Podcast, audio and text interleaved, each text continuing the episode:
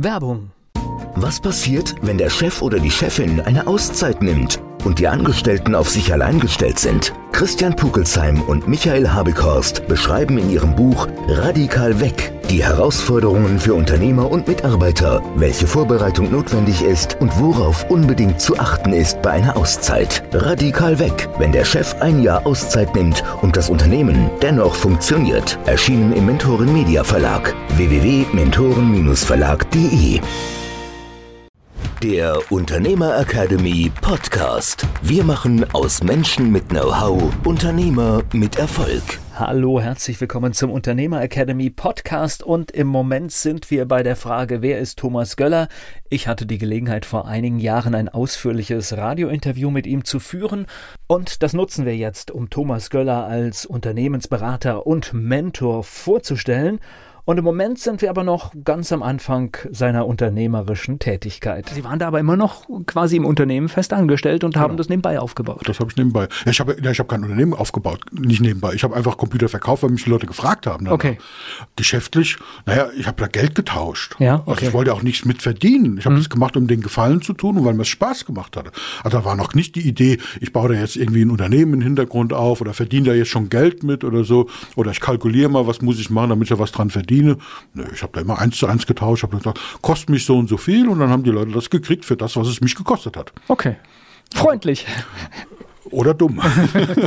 ja, also. Ich wollte jetzt die bessere Wahl nehmen. Das ja. ist, aber irgendwann muss ja der Punkt gekommen sein, wo Sie gesagt haben, hier, da geht irgendwas oder es geht mehr.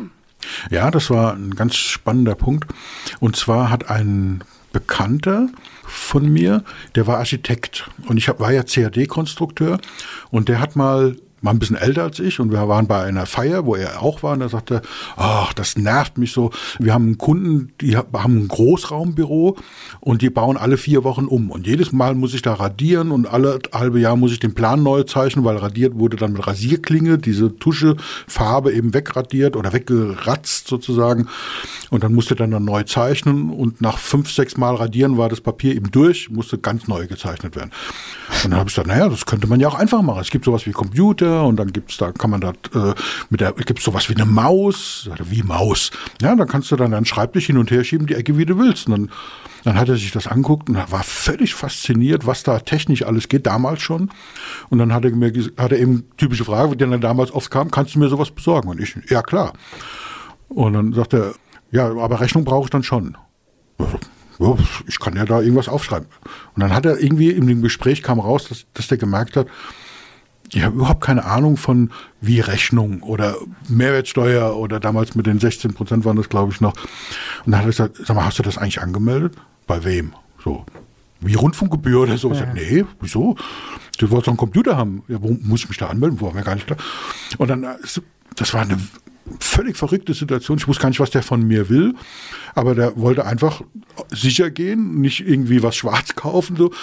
Ich war mir da keiner Schuld bewusst. Ich habe einfach, ich habe so, wieso, ich verdiene doch nicht. Du kriegst doch die Kiste so, wie sie ist. ja. Ich bringe dir das dann bei. Ja, aber das Beibringen, das würde ich dir auch bezahlen. Was nimmst du da dafür? Hm, keine Ahnung. So, und so hat das angefangen und dann habe ich eben, tja, geforscht, was muss man denn machen? Dann bin ich aufs Gewerbeamt gegangen, habe dann Gewerbe angemeldet, hat damals irgendwie neun Euro gekostet und dann war ich plötzlich nebenbei Unternehmer. Und dann hat meine Mutter gesagt, du Bad Kreuznach, da steht ein Laden leer. Und so nach dem Motto, wolltest du dich doch immer schon selbstständig machen? Sag nee, aber wo die Idee mit dem Laden, ja. Ja, und dann hatte ich, habe ich mich 88, habe ich mich selbstständig gemacht, am, am 2.1.88, ist jetzt schon eine Zeit lang her mit meinem Computergeschäft. Das war damals noch kein Geschäft, das war damals noch aus dem Keller raus, sozusagen, aus dem, aus dem eigenen Haus. Aber war auch Standard in der Zeit. Ich kann mich ja. dran erinnern, meinen ersten Computer habe ich auch ganz ähnlich gekauft. Das ist tatsächlich so. Das war halt irgendjemand, der hat gemerkt, er kann das und da bin ich irgendwie nach Rüsselsheim gefahren. Ich kann mich noch genau dran erinnern. Genau. Und äh, die haben das dann irgendwie zusammengebaut und das war auch genau. alles sehr abenteuerlich. Ja, ja, das war, wir haben dann so ein kleines Einfamilienhäuschen gemietet gehabt. War, wir waren dann nur zu zweit, meiner Frau und ich und der Keller war eben sehr schön ausgebaut, sehr groß und da hatte ich dann meine Werkstatt drin und Lager und alles Mögliche. Ja. Und 91 kam dann, äh, wie gesagt, meine Mutter sagt, du, das ist ein Laden leer, ein, ganz zentral in Bad Kreuznach. Und dann habe ich den gemietet. Kein Businessplan, keine Idee. Einfach irgendwie gemacht und ein Schild dran so nach dem Motto, hier gibt's Computer zu kaufen, die Tür aufgeschlossen, die Leute standen im Laden. Ja, und ma manchmal habe ich das Gefühl, ich darf das gar nicht so oft erzählen. Ich weiß nicht, wird das hier ausgesendet, weil der, der Punkt ist natürlich, wir waren natürlich extrem komfortabel in der Situation. Wir haben, ich sage mal, die ersten 1000 Computer habe ich nicht verkauft, die habe ich verteilt.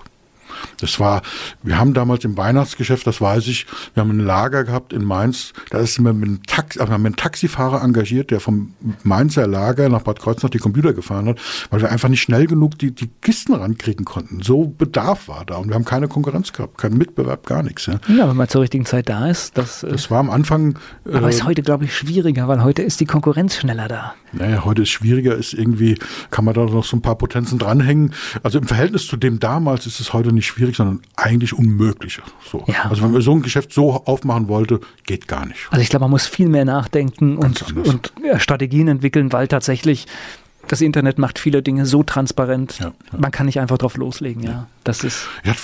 ich war völlig planlos, aber es, es, war auch nicht schlimm zu dem Zeit. Insofern könnte man mir vorwerfen, naja, du hast es einfach gehabt in der Zeit. Ja, ich war ja, ich kann, ich kann es auch nicht mal auf meine Fahne schreiben im Sinne von, ja, ich habe das erahnt oder äh, ich war als Visionär, ich wusste, dass es gibt ein Riesenthema, ein Riesenhype. Nö, es war, es ist einfach gekommen. Ja, so, das war jetzt nicht geplant, sondern es hat mir Spaß gemacht und war dann halt war gut, dass dann Hobby, Interessen und die Stimmung der Zeit eben gepasst haben. Aber ich glaube immer noch an dieses Modell, dass derjenige, der macht und tut, dem fällt auch irgendwann der Erfolg zu. Das heißt, das hängt schon zusammen. Der Unternehmer Academy Podcast. Wir machen aus Menschen mit Know-how Unternehmer mit Erfolg. Und jetzt kommen wir bei dem Interview mit Thomas Göller an die Stelle, wo auch das Thema Beratung, Unternehmensberatung Bildung generell ja Einzug gehalten hat und immer wichtiger wurde. Von Anfang an war ich auch immer schon jemand, der viel Erwachsenenbildung gemacht hat. Also parallel zu dem Laden, zum ersten Ladengeschäft sind dann noch jede Menge mehr geworden. Parallel zum ersten Ladengeschäft konnten wir in dem gleichen Haus auch Räume mieten und ich habe dann ein Schulungszentrum dort aufgemacht. IKL hieß das, Institut für kreatives Lernen.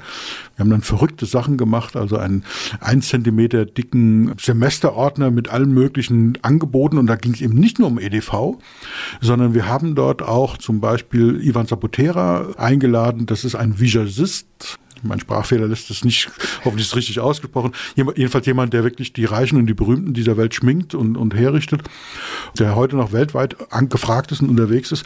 Und der hat für uns Business-Schminkkurse für Frauen angeboten. Also so verrückte Sachen, so von wegen konzentrieren auf ein Thema. Das, für mich war das ein Thema, weil die Leute kamen und wollten EDV-Schulung haben, wie geht Word und Excel.